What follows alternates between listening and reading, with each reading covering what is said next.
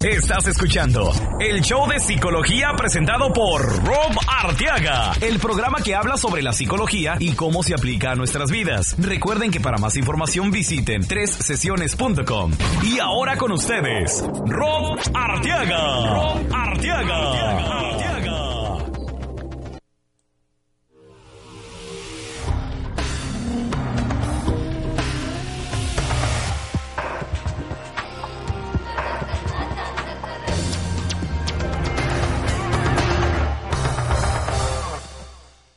tal amigos? Les habla su psicoterapeuta Rob Arteaga de 3sesiones.com y estamos aquí con otro programa muy bonito que he preparado para ustedes. Creo que les va a encontrar y creo que lo van a encontrar muy interesante. Este, bueno, vamos a empezar eh, con una breve probadita de qué es lo que van a tener ahora en el segmento de la psicología y el amor tenemos a una chica que nos ha escrito desde Reynosa. Es Laura de allá de Reynosa que nos escucha por allá y nos está preguntando qué hacer con eh, una amistad que en donde ella se encuentra enamorada. El chico le ha dicho que no quiere o no está listo para invertir algo más en la relación aparte de la amistad. Y este ah, bueno nos está preguntando qué debe de ser. En el ah, segmento de ah, eh, los sueños y la psicología, hoy no tenemos exactamente un sueño que analizar, pero tenemos una pregunta que me gustaría compartir con ustedes y a ver qué, qué, qué, opinan ustedes, porque sí pone nos deja con una pregunta sobre qué, por qué estamos nosotros como latinos propensos a pensar en lo esotérico normalmente, especialmente cuando se relaciona a los sueños. Entonces vamos a ir a eso en el ah, segmento de la psicología y los sueños y ah, quiero que recordarles que obviamente pueden ir a buscarnos en Facebook o en Google Plus nada más busquen em, en Facebook, hagan la búsqueda por el show de psicología y ahí van a encontrar más fotos y más contenido de lo que hacemos aquí en el área de Houston con los medios de comunicación y también este con otros lados. Esta última semana eh, tuve otra entrevista, me eh, llamó para colaborar Arlene López de Una Vida Mejor que está en Juárez, en Ciudad Juárez. Y este, hablamos sobre la infidelidad y Facebook. Este, y no nada más Facebook, pero las redes sociales en sí. Pero ahí mismo pueden encontrar todo eso en, las redes sociales, en Google Plus, en Facebook. Nada más busquen el show de psicología y únanse a la comunidad que tenemos ahí. También en, uh, en sesiones.com pueden ir a, la sección del blog en donde tengo muchos recursos gratis, artículos y entrevistas que hacemos aquí con los medios de comunicación y uh, pueden compartirlos, pueden consumirlos ustedes mismos. Yo sé que hay algo ahí que pueden usar para ayudarles en X y si nada más les interesa el, el, tema de la psicología, vayan que tenemos muchas uh, entrevistas interesantes que publicamos por ahí mismo. Bueno, y este... hablando de esas entrevistas, algo que publicamos hace poquito fue este un, una entrevista uh, que es más, vamos, vamos a publicarla hoy, en donde hubo una señora de 40 años de edad que estaba teniendo relaciones con un chico de solamente 14 años. Por un año duró esto. Y hoy lo van a pasar en el área de Houston, en, el noticiero de, de, la noche, de las 10 de la noche. Así que pronto vamos a, publicarlo ahí mismo en tresesiones.com. Este, también hay, hay más, uh, más contenido que pueden consumir ahí. Y bueno, el tema principal de esta semana va a ser la narcopsicología. Uh, les uh, cuento que bueno, me, impactó mucho, me llamó mucho la atención un documental que iba a salir aquí en el área de Houston llamado Narcocultura. Entonces cuando vi el, rollo corto para la película esa, eh, me interesó, a mí me llama mucho la atención todo eso de crimen, de acción, pero este era un documental, realmente no era una película. Entonces decidí ah, prepararme para esta semana hacer el programa para ustedes y bueno, decidí hacerlo sobre el perfil psicológico de un narcotraficante, pero también quise responder a, a, todo lo que estamos viendo a nuestro alrededor. Ahorita están muy de moda las uh, narconovelas. Ya ven que está La Reina del Sur, Pablo Escobar, acá hace poco salió, El Señor de los Cielos, incluso El Señor de los Cielos es una novela que produjo Telemundo aquí en los Estados Unidos y está a punto de, o está tratando de preparar la segunda parte que es algo muy inusual en las telenovelas que siempre se ha marcado que normalmente se tiene su principio y su fin, pero en esta la quieren revivir quieren revivir la serie eh, o, la novela y, quieren volver a pasar esta novela. Entonces, ¿cómo es que nos afecta eh, consumir y tener todo este tipo de contenido a nuestro alrededor? Vamos a hablar mucho más sobre eso y bueno, vamos a empezar de una vez con la pregunta en, el segmento de eh, la psicología y el amor. Laura que nos escribe Hola Rob, ¿cómo estás? Te escribo para pedir un poquito de ayuda, ya que me siento algo triste y que no sé qué deba hacer. Te cuento que tengo a mi mejor amigo del cual estoy enamorada. Hemos tenido una relación en el pasado, pero él prefiere la amistad, ya que dice no sentir algo como para una relación más allá como amigo, a pesar de que pasamos tiempo juntos, convivo con su familia, manejamos tarjeta de una misma cuenta, platicamos todo el día diariamente, etc. Todo muy bien, excepto que él no quiere un compromiso de algo formal. Y yo no sé si deba seguir con nuestra amistad, que es muy bonita en realidad, o alejarme por sacar mis sentimientos hacia él. Él no me pide tener sexo, aunque en el pasado lo hubo, podemos convivir súper bien con o sin él por mucho tiempo.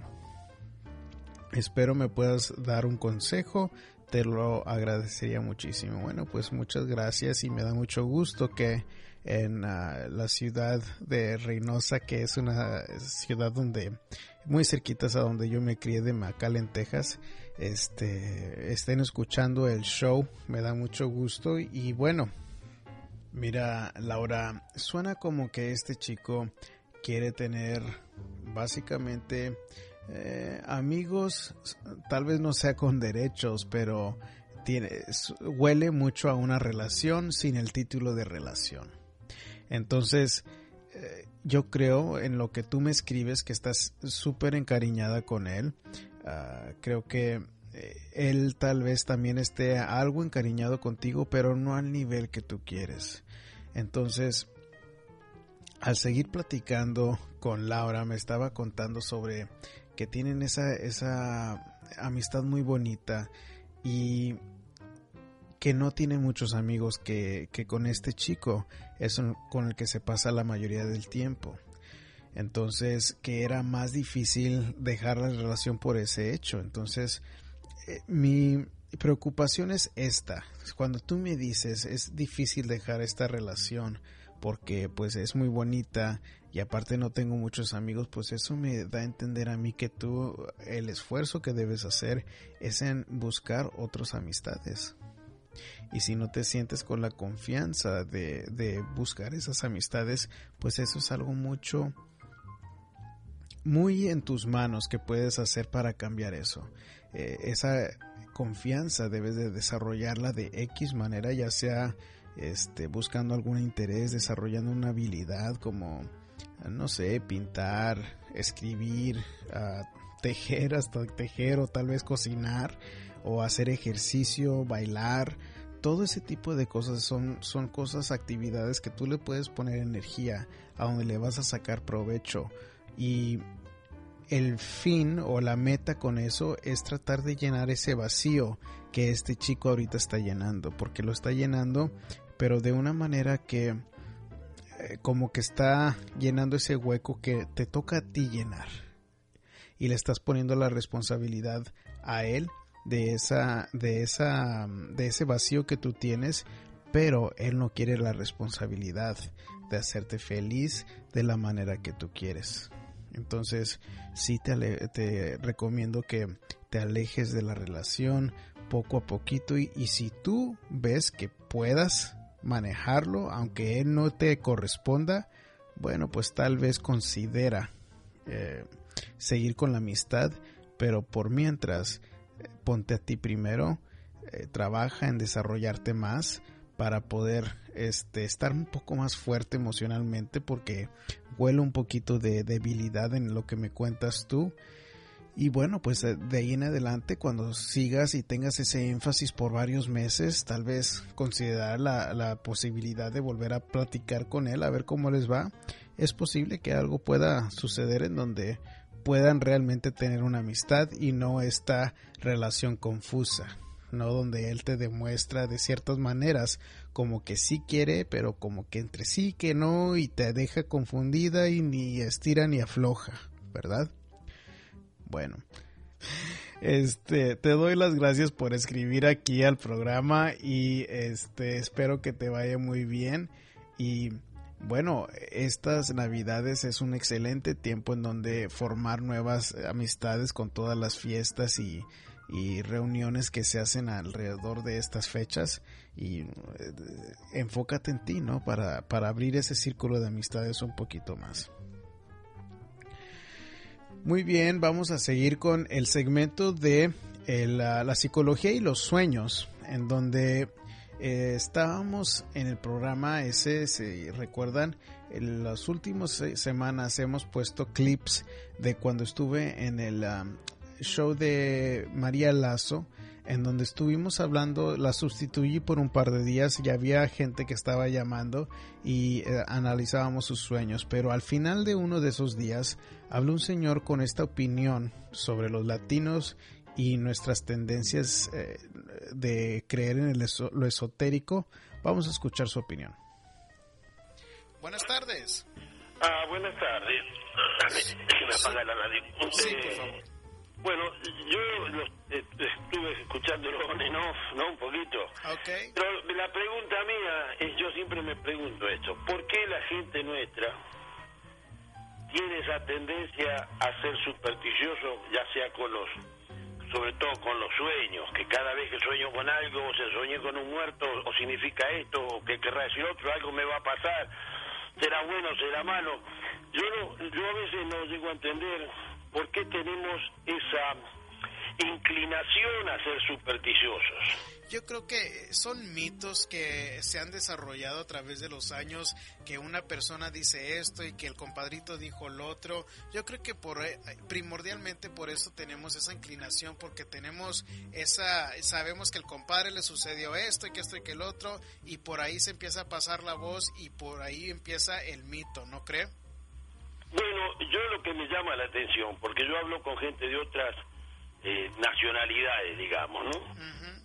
Y, y si bien también uno encuentra en esas otras nacionalidades, también alguna gente supersticiosa, pero no al extremo nuestro. Y sobre todo si uno va, por ejemplo, al mercado, sí. casi todo lo que venden de velas y de colores y de esto y del otro es todo en español. O sea que se sabe que la gente que habla español somos los que más vamos a inclinarnos a ya sea comprar o averiguar o, o, a, o, a, pagar por una consulta o lo que fuere, ¿no? Sí, incluso fíjese que cuando este yo empecé a hacer el trabajo de, de, terapias, de psicoterapia, algo cuando yo empezaba a hacerme promoción y que esto y que el otro, yo tuve que enfrentarme a que la gente que normalmente se, se publica son los la gente que domina la brujería y que esto y que el otro.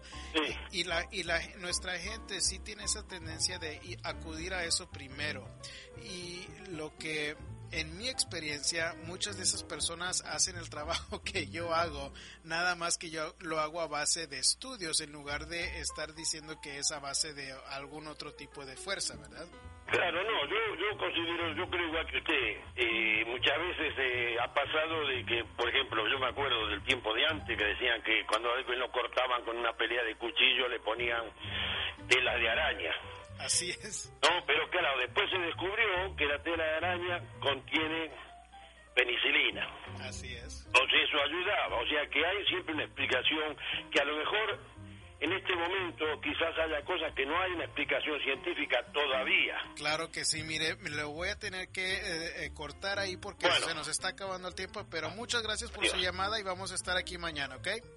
Lo que él, la pregunta que él ponía era, ¿por qué los latinos tenemos esa tendencia, ¿no? De, de tener esa superstición. Otra cosa que se me vino a la mente cuando estaba escuchando eh, la pregunta fue que yo he escuchado también cuando los españoles estaban conquistando nuestras tierras, pues teníamos nosotros ah, esas costumbres indígenas, ¿no? Tenemos las costumbres de, de la gente que ya estaba aquí, de los indios. Entonces, cuando ellos, los españoles, quisieron conquistarnos, no sabían exactamente cómo convencernos que de, a, la cristianidad. Entonces, eh, eh, cuando quisieron convertirnos, mezclaban mucho la religión, el, los, el catecismo, todas las tradiciones católicas y las mezclaban con, con lo que se consideraba la brujería y por eso se veían esas velas y recetas y brujas que incorporaban todos estos santos. Entonces pienso que también como teníamos esas tendencias se mezcló, se mezcló mucho entre la brujería y la religión y incluso pues ahorita se ve, ¿verdad? También en, en todo esto de, del mundo del oculto, también como la Santa Muerte que se ha vuelto súper popular especialmente en los círculos donde se maneja todo esto del narcotráfico, que se ven esas, esas, esos símbolos en las camionetas, en las playeras, en, hay altares, ¿verdad?, que tienen y le rezan. Entonces, yo creo que también eso es parte de la razón por la que nos inclinamos, porque como que nos hemos dado esa costumbre, ¿no? De, eh, inclinarnos a lo esotérico y tratar de buscar respuestas a lo, a lo que no sabemos, a la incertidumbre de esa manera.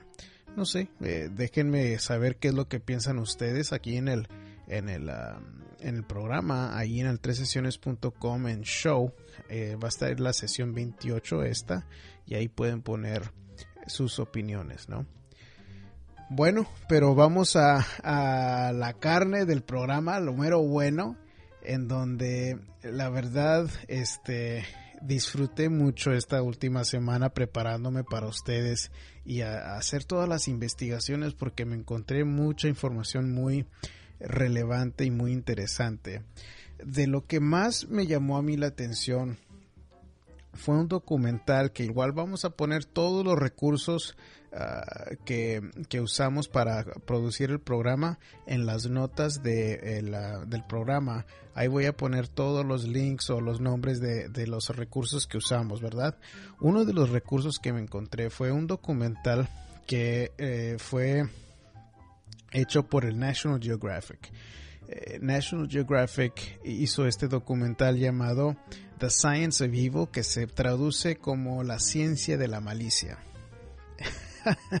Entonces, eh, la ciencia de la malicia investigaba eh, o mostraba diferentes estudios en donde mostraban cómo es posible eh, que el hombre fuera, es capaz de ser tan cruel.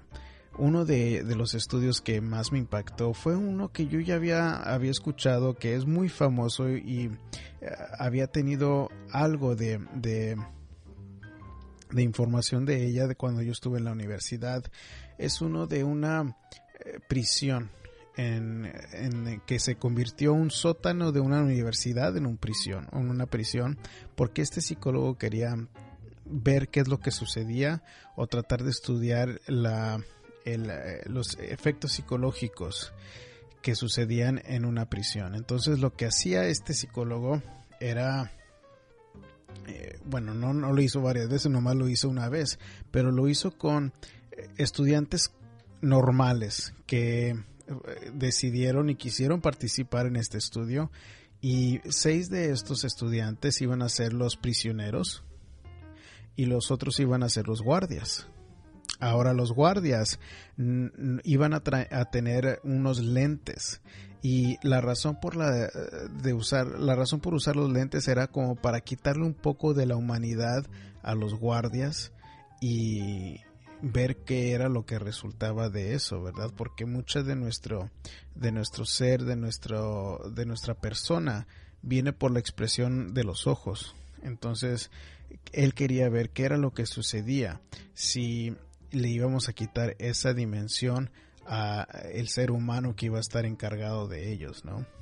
Bueno, pues para eh, resumir un poco qué fue lo que pasó en el, en el estudio, haz de cuenta que iban a, era, estaba planeado para que, que sucediera sobre dos semanas este estudio de qué era lo que sucedía en una prisión, ¿verdad? la psicología, cómo nos afectaba. Entonces, este, lo que encontramos fue que después de nada más 36 horas empezaron a suceder eh, esos, esos, esos um, comportamientos imprevistos que nos sorprendieron. ¿Qué fue lo que sucedió? A las 36 horas, estos chicos realmente no, no tenían ninguna razón por la cual será uh, para que los arresten, pero los arrestaron. Fue un policía los llevó ahí a este sótano y ellos pensando que pues estaban en una presión real, ¿no? Bueno, eh, se decidieron rebelar en contra los guardias y todos estos chicos este, pusieron como una barrera entre la pared, pusieron los colchones, las camas eh, enfrente de las, de las puertas para, pues, para rebelarse, ¿verdad?, contra los guardias. Y pues los guardias no sabían exactamente qué hacer y consultaron con el, el, psicólogo encargado y pues él quería saber qué era lo que pasaba entre ellos. Entonces les dijo, miren, ¿saben qué? Esta es su prisión y ustedes decidan qué es lo que va a suceder en, en esta prisión. Regresaron los chicos y pues de la manera que lo manejaron es que tuvieron que imponerse con los uh, prisioneros y pues realmente como destruir su espíritu, esa energía que tenían para rebelarse, para poder mantener el control de lo que sucedía en la prisión. Entonces al principio eh, pues los disciplinaron físicamente, hubo eh, también un poco de humillación y otra de las teorías era de que iban a regresarse a la casa estos guardias porque los turneaban de entre ocho horas y iban a este a, la teoría era de que iban a irse a la casa pensar en lo que sucedió regresar y ser más eh, tener más compasión hacia los prisioneros no sucedió lo opuesto. Sucedió lo opuesto y cada día empezó a escalar el nivel de abuso. Eh, cada día empezaron a humillarlos un poco más, empezó a tomar un tono sexual el abuso, en donde estaban eh, poniendo los guardias a los prisioneros como que eh, jugaran a que se estuvieran haciendo el amor básicamente y o teniendo sexo anal. Entonces subía y subía el nivel de abuso de los, de los guardias y pues estos eran chicos comunes y corrientes. Básicamente al quinto día el psicólogo este estaba filmando todo y el documental muestra ciertas eh, partes del, del, video que tienen de ese estudio. Entonces cuando él estaba mostrándole a los, a los este, sus colegas estos videos, uno de ellos fue el que más le llamó la atención, pero el psicólogo encargado dice que cuando estaba viendo el, el, video, que lo que más le llamó la atención fue su propia conducta al verse filmado. Lo que él notó es de que cuando se estaba viendo en, en, la, en el video, él estaba caminando con una postura muy recta y con sus manos hacia atrás. Esa postura dice que esa es una postura de una figura de autoridad que normalmente se encuentra como en una situación militar o algo al respecto, donde es una persona que piensa que o ha asumido una posición de autoridad y esto es lo que él había hecho. Entonces, como le preocupó mucho eso, llegaron estos colegas y los colegas le dijeron, mira, ¿sabes qué? Lo que estás haciendo con estos chicos está mal. Entonces, cinco días después de que empezó el, experimento, tuvieron que pararlo, tuvieron que pararlo porque realmente estaba llegando a niveles muy excesivos y inapropiados, ¿verdad? Porque no, no estaba bien lo que les estaban haciendo los guardias a los prisioneros. Bueno, sacamos a estos chicos de esta situación y pueden regresar a ser personas normales. ¿Qué, ¿Cuál es lo que de lo que más entendemos de, de este estudio? Bueno, pues una de las enseñanzas más importantes es de que el ser humano tiene capacidad de hacer mucho bien y así como tiene esa capacidad de hacer mucho bien, también tiene la capacidad de hacer mucho mal, de ser cruel. Entonces, la segunda enseñanza muy importante es de que en ciertas ocasiones hemos subestimado el poder de ciertas situaciones que nos influyen a nosotros como personas y cómo nos pueden afectar, cómo podemos actuar en ciertas situaciones. Entonces, si tomamos eso en consideración, tenemos que analizar qué es lo que sucede cuando un narcotraficante está actuando, ¿no? Otra parte del documental mostraba mm, eh, estudios en donde se analiza lo que sucede en el cerebro cuando estamos tomando decisiones morales, qué es lo que está bien, qué es lo que está mal.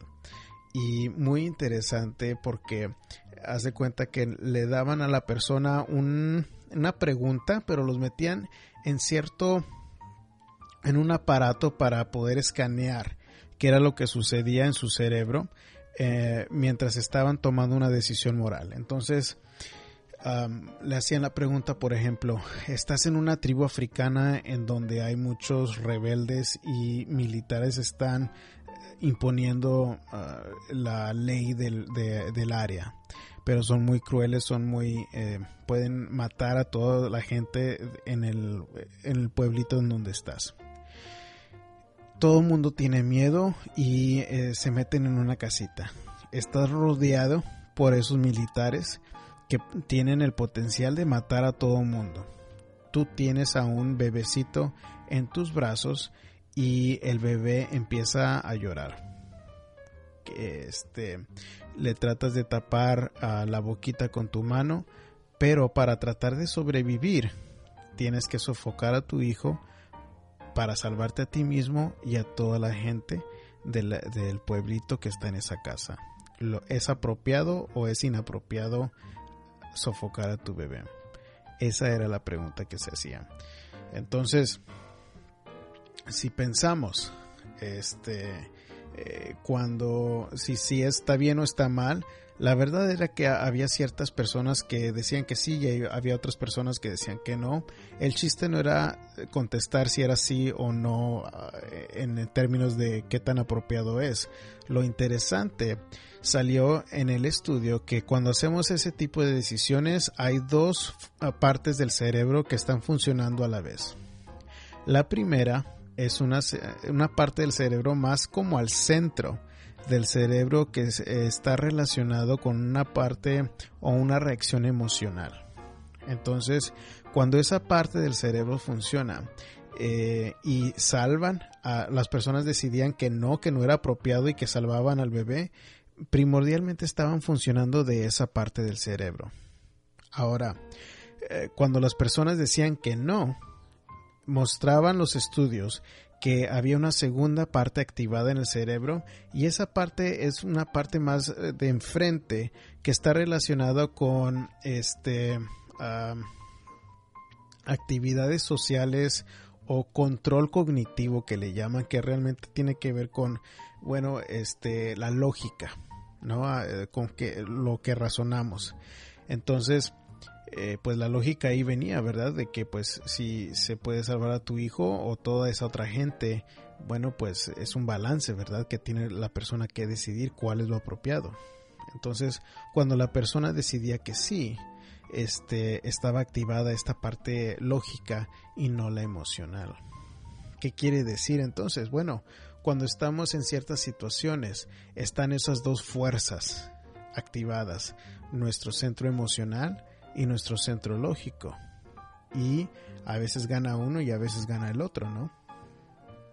¿Qué, tiene, qué quiere decir todo esto en términos de, todo lo del de narcotraficante y todo el, el perfil psicológico? Bueno, pues cuando estaba pensando en mi reacción inicial, cuando estaba ah, haciéndome yo mismo la pregunta, ¿qué realmente, cómo realmente nos afecta escuchar y ver tantas narconovelas, narcocorridos?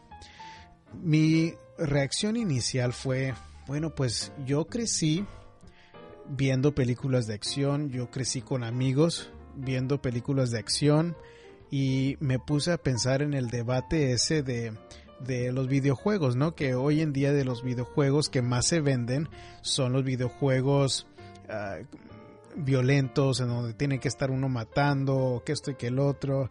Entonces, mi reacción inicial era que no debe de afectarnos tanto el hecho de que estamos consumiendo todo este material en los medios de comunicación.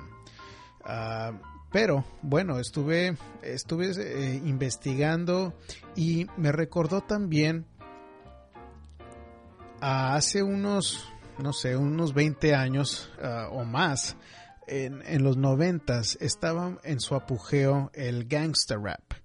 El gangster rap era rap que se eh, empezó a, a tener mucho acogeo aquí en los Estados Unidos y se volvió muy popular, pero hablaba mucho sobre eh, matar a policías, sobre hacer, eh, cometer crímenes, este, ser una persona que vende drogas o vender drogas, consumiendo drogas. También metían muchas imágenes sexuales en su música. Entonces la, hubo este esta misma tipo de controversia en los 90 sobre esa música y sobre esas películas, porque también hubo películas que eh, mostraban este mismo tipo de, vida y muchos videos de estas mismas canciones que estaban pasando por MTV en ese entonces y pues la, la juventud estaba consumiendo todo eso. Bueno, entonces yo me hacía la pregunta, bueno, pues realmente nos influyó tanto ese, esa música, esos, esos videos, esas películas en ese entonces. Yo en lo personal crecí en McAllen, me crié en McAllen, una ciudad que está muy cerquitas a una actividad alta de narcotráfico en, con Reynosa, Tamaulipas. Y este me pongo a pensar, bueno, pues yo jamás empecé o me metí en ese tipo de actividades, pero sí tenía muchos conocidos, a mucha gente que, que conocía que se metía en eso, pero no necesariamente consumían este tipo de música o veían este tipo de películas. Entonces, bueno, eh, entre más seguía investigando todo esto, lo que un factor que sí encontré eh, en torno a cómo percibimos esta música, este tipo de contenido en los medios, es de que hay cuatro ah, puntos que influyen en cómo percibimos este tipo de medio. Uno de ellos, entonces, quiere decir que si, eh, si yo soy de cierta edad, raza, de estatus socioeconómico o eh, dependiendo del ambiente que yo tengo, va a influir cómo yo percibo estas películas, esta música y cómo las recibo yo esos mensajes. Entonces, los estudios no especificaban, pero lo que sí encontré es un artículo encontrado en estepaís.com que habla sobre el perfil psicológico de un narcotraficante. Entonces, esta persona, ah, la autora del, del, eh, ah, artículo, ah, habla sobre cómo el narcotraficante normalmente tiene poca educación, tiene un estatus socioeconómico o tiene, viene de raíces humildes. Este tipo de persona va a ser más impresionable con este tipo de, música, este tipo de películas o narconovelas. ¿Por qué? Porque al mismo tiempo esta, esta música como que eh, glorifica este, este acto criminal o también este las narconovelas lo que tienen es de que vemos el lado humano del narcotraficante, vemos la persona, cómo fue que se crió, sus relaciones y humanizamos un poco más al, al narcotraficante. Entonces, cuando tomamos todo eso en consideración, es posible que sí influya en nuestra sociedad este, este tipo de, de, medio, ¿verdad? Pero ¿por qué lo están haciendo? Lo que está, la razón por la que lo están haciendo es porque se les está vendiendo. Se les está vendiendo y de lo más impresionante para mí fue uh, toda esta semana que les digo que me estuve preparando, estaba yo bien emocionado, estaba yo viendo estos documentales, estaba, escuché de este documental de narcocultura y cuando fui a ver el documental, haz de cuenta que fue un cubetazo de agua fría. ¿Por qué? Porque el documental estaba siguiendo unos, ah, un grupo musical que eh, está, se ha hecho famoso por esos narcocorridos. Entonces hablan sobre cómo les gusta matar, les gusta ah, consumir drogas y se ven los sitios, los centros nocturnos llenos de gente, pero lo más impresionante para mí era de que era mucha gente joven que estaba yendo a ver estos grupos. Mucha gente joven que también hablando decía, no, pues es que eh, es malo el narcotráfico, pero sí me gustaría salir con un narcotráfico, decía una jovenzuela. Entonces, cuando estamos hablando de esta narcocultura, se ve videos, pedacitos de todo eso, cómo lo estamos poniendo en alto, ¿no? Pero el cubetazo de agua fría vino con muchas imágenes muy gráficas de la violencia que sí está sucediendo, especialmente en la ciudad de Juárez. Y había imágenes no nada más de cadáveres y de sangre, pero también imágenes impactantes de las familias. Había una, una escena en particular en donde había una mamá gritando histéricamente que pues para mí me puse a pensar, bueno, yo estoy siendo parte del problema yo también le estoy dando tanta importancia a este problema que lo estoy poniendo en, el, show? ¿O qué es lo que voy a, exponer a ustedes los, los, los, que escuchan este programa para tal vez darle información que nos pueda ayudar a cambiar esto? Bueno, eso fue un momento antes de, hacer el programa donde dije, bueno, pues tal vez no lo debería de hacer, pero a final de cuentas yo pienso que estar expuestos a toda esta información nos ayuda a hacer mejores decisiones. Yo en lo particular jamás he consumido eh, nunca he comprado o nunca he estado para ver una de estas novelas o una de estas narcocorridos, pero pues al mismo tiempo sí me tengo que poner a, pensar en cuál es el tipo de película que me gusta. Les digo, yo crecí con películas de acción. Una de mis series favoritas es Dexter, que se trata de un este ah, asesino en serie. y por ocho temporadas lo estuve viendo el programa y me encantaba el programa, pero era se trataba de un asesino en serie. Quiere decir que yo me tuve la idea o que te, me gustaba o me gustaba la idea de ser un asesino en serie, claro que no. Pero me gustaba porque sí veía el lado humano de, esa, de ese asesino en serie. Veía el bien que estaba tratando de hacer, aunque estaba medio torcido, ¿verdad? Su eh, punto de vista en lo que estaba bien y estaba mal. Entonces, sí eh, tiene que ver mucho que ver el, ah, nuestro punto de vista cuando estamos consumiendo esto. Y otro, otra, otra cosa, otro artículo que se encontré, eh, que se encuentra en webmd.com, igual vamos a tener el link a esto.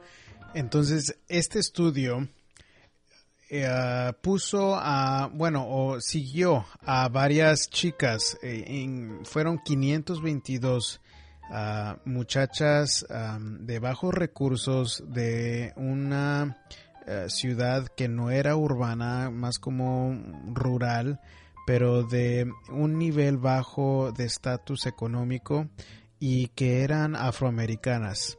Entonces lo que querían estudiar estos eh, investigadores era qué tanto estaban consumiendo el rap.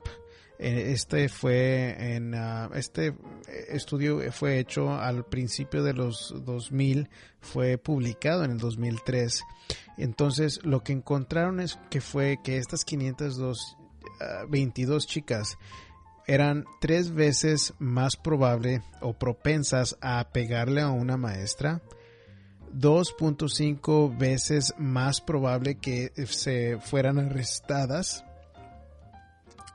dos veces más probable a que tengan eh, varios, eh, varios varias parejas sexuales y 1.5 veces más propensas a contraer una enfermedad transmitida sexualmente, usar drogas o tomar alcohol.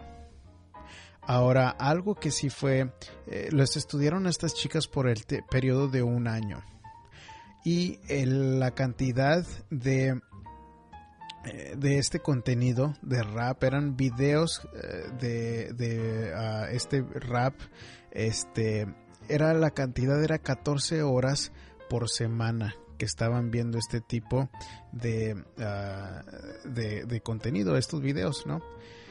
Entonces, para mí lo que se me hizo interesante fue de que pues realmente ah, tanto tiempo consumiendo este, estas, este, uh, este tipo de contenido y también el tipo de persona que lo estaba eh, consumiendo. Entonces, según si podemos combinar las cosas que hemos escuchado en el show y si realmente tiene varios factores que influyen cómo lo percibimos en la edad, que estas chicas eran más jóvenes, más impresionables, ¿no?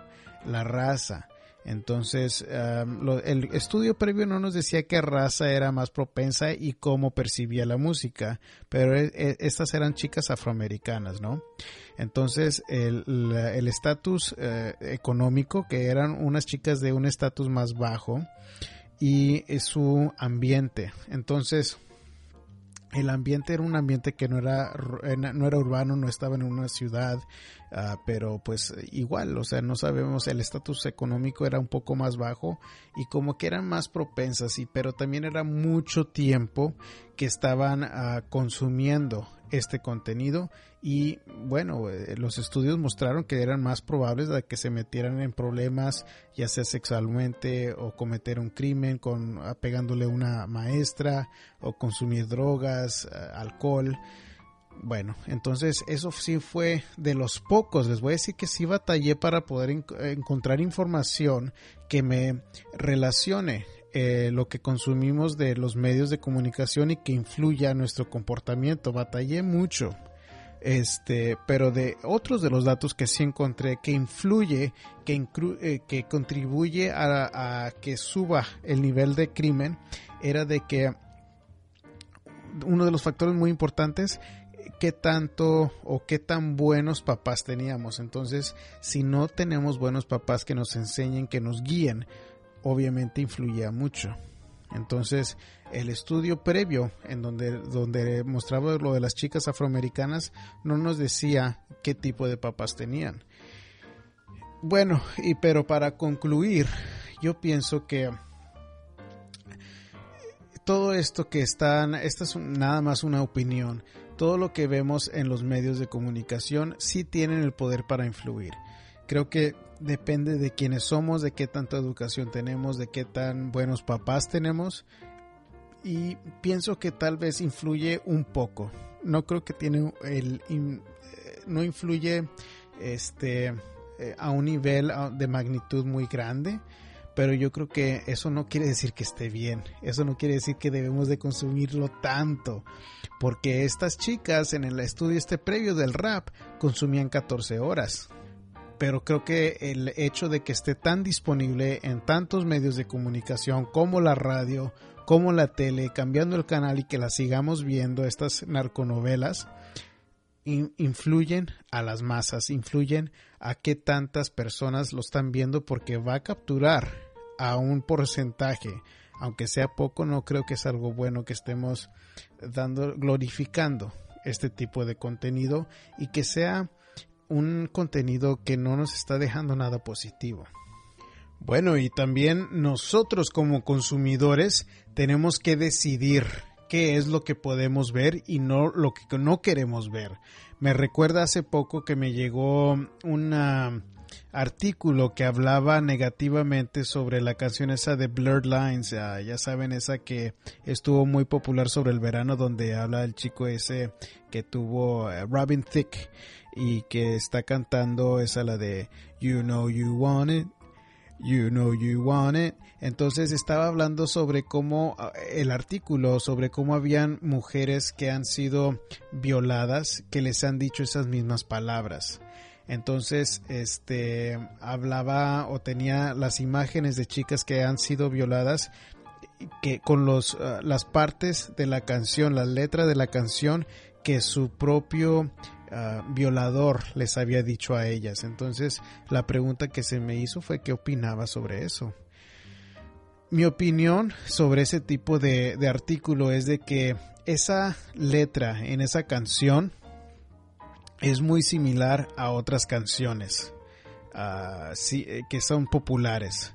Entonces mi opinión, igual como con los narcocorridos y con las narconovelas, es de que nosotros con nuestro bolsillo o con nuestra atención vamos a decidir qué es lo que siguen haciendo estas compañías. Si a nosotros no nos gusta que se esté produciendo todo este tipo de, de, ah, música, de novelas, tenemos nosotros que decidir no consumirlos. Y con eso sí los dejo, chicos. Igual, ustedes tal vez tengan una opinión diferente. Me gustaría escuchar sus comentarios. Me gustaría que nos ah, dijeran su punto de vista. Y ah, espero que les haya gustado este programa. Y recuerden que para poder ver más información sobre la práctica pueden ir a tresesiones.com para su propia consulta. Vayan ahí mismo en la página. Y este los espero la semana que entra. Estamos eh, me he estado divirtiendo mucho preparándome para este programa y eh, si quieren que yo tome un tema en particular, me avisan y lo hacemos para complacerlos a ustedes y gracias a todos los que están escuchando. Ah, yo sé que Laura eh, va a apreciar mucho que hablemos sobre su pregunta y me da mucho gusto que en Reynosa estén hablando sobre, o escuchando el programa, ¿no? Este, nos vemos la próxima semana, chicos.